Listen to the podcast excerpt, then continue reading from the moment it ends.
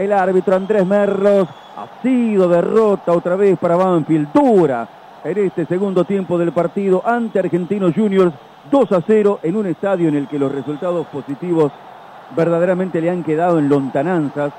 Se vuelve a llevar la victoria el equipo de la Paternal, nuevamente en un juego asombroso por lo dicotómico. De un primer tiempo en el que Banfield tuvo una buena porción de juego con autoridad, con llegadas, con claridad para ponerse en ventaja, a un segundo tiempo que lo vio totalmente deslucido, tergiversado, degradado en su juego, no pudo otra vez revertir el crecimiento del rival ni la caída propia.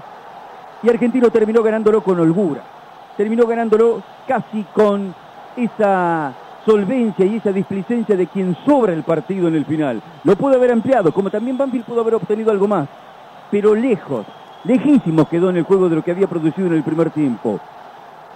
Uno puede tener la certeza de que el equipo hay momentos en los que hace y los que produce para merecer mejor suerte. Pero queda la preocupación de cómo eso se pierde en el desarrollo del juego, cómo se cae el propio nivel y no lo puede realzar nuevamente, no lo puede revertir.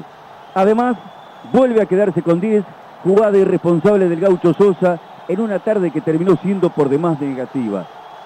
Banfield ha perdido puntos importantes, el torneo es largo, pero hay signos repetitivos que son los que empiezan a llamar la atención y los que invitan a reflexionar con otra profundidad.